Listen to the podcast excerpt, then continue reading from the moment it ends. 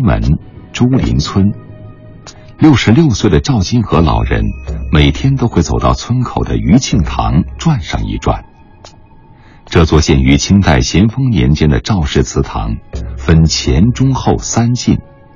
前进是一座古色古香的戏台，雕梁画栋，华美巍峨。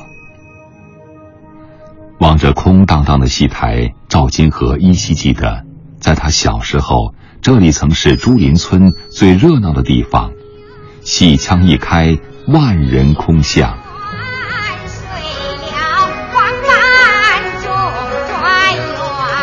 我小的时候，这以前黄梅戏啊，老百姓都坐在这个地方呢看，哎，外面都站在这个地方看，找不的人都有了，他们站的挤得齐齐的。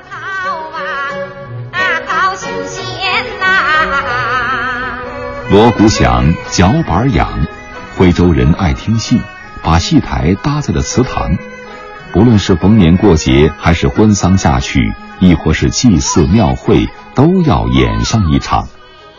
当地的文史专家倪群说：“戏路即商路，对富而好儒的徽商来说，唱徽戏也是公关的手段。”比如说，我们有个村子叫芦溪村，它当年就是商贸十分繁荣的一个地方。茶叶开始采摘的时候，一直到茶季结束，每天好几个戏班子轮流，不分白天黑夜的在上面演。唱徽戏还是村庄管理的方法。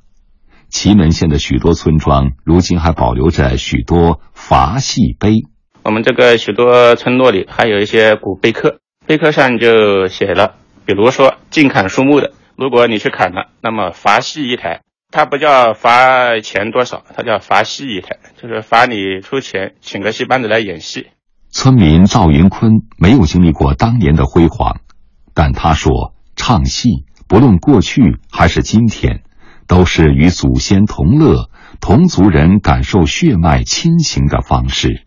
我们伙伴喜事都开始进来照吧？伙伴喜事啊，我们这弄酒嘛，写个对联呢，什么东西啊？唱戏时候，他就把这个门打开，他家祖宗给大家同乐。祖宗牌坊不是放在上面吗？祖宗牌坊放在从从这里看戏呗。时光流淌，斗转星移，余庆堂门口的那条河已经流过往日的繁华。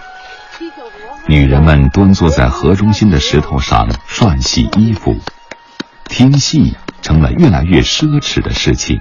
现在我们村里没有唱戏的了，没有人组织了。我们喜欢看戏嘛。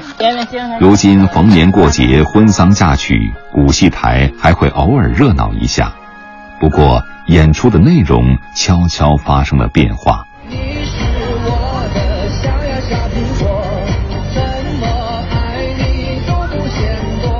守了一辈子古戏台的赵金河发现，先是现代戏渐渐超过古戏。后来，流行歌曲和广场舞也登上了古戏台。年轻的打工的打工去了咯，哪里人在家了？都是老有产品呢。现在都是这个老头看看，老头那他又没有钱拿。年轻的他有钱又不看，他又不拿。哎，他愿意打牌都不愿意看戏，看不懂。现在他又来玩开跳舞啊，广场舞啊。短暂的喧闹过后。绝大多数时间都是老赵和戏台独处，每天检查火患，清扫灰尘。古戏台有四怕：怕火、怕漏、怕白蚁、怕盗。祁门县文物局长陈浩和至今不愿提起两年前的那场大火。祁门县最大的古戏台汇源堂在火海中毁于一旦。同时被烧毁的还有大量的文物和村民们对古戏台的种种回忆。汇源堂的起火，那个就是整体灭失了。这个时候，作为我们文物保护工作者是非常心痛的。这个损失，如果你从文物价值上说，那无法衡量；文化价值你无法用金钱来衡量，是不是？祁门县遗存有十一座古戏台，如今全都申请了国家文物保护。有了国家的保护，古戏台上的温度也在慢慢回暖。汉北人类万。乡亲。六十四岁的查松庆算得上是一名老票友。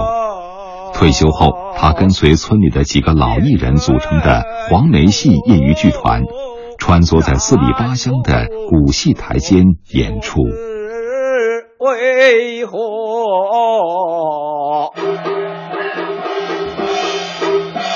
这天，扎松庆的戏班子来到盘村，在敦仁堂表演。午饭刚过，村民们就扛起板凳，扶老携幼，早早等在戏台前。一年能演几出戏啊？演好几次哎，五六次吧。喜欢看这戏吗？喜欢哎，我们都喜欢看黄梅戏。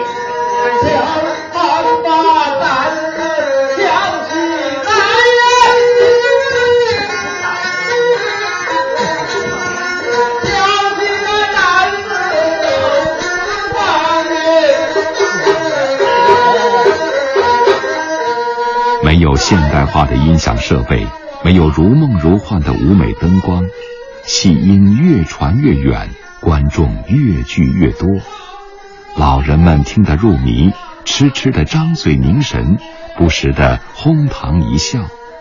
孩子们跑到戏台前的天井里，好奇的向台上张望。好看，好听，你喜欢吗？喜欢。可是我在电视上找来找去也找不到。你能听懂吗？能。几岁了？四岁了。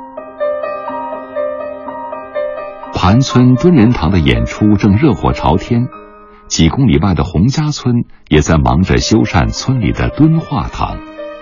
村民洪格平说：“今年要在祠堂里好好演一场戏。”这次把祠堂给它恢复起来，其实我们宗族的人啊，个个很高兴的。他自自发的拿着鞭炮祭祖之后呢，我们要在这个戏台上演场戏曲，大家也抱有这种希望，能够把这个东西修好，也是我们祖先的东西，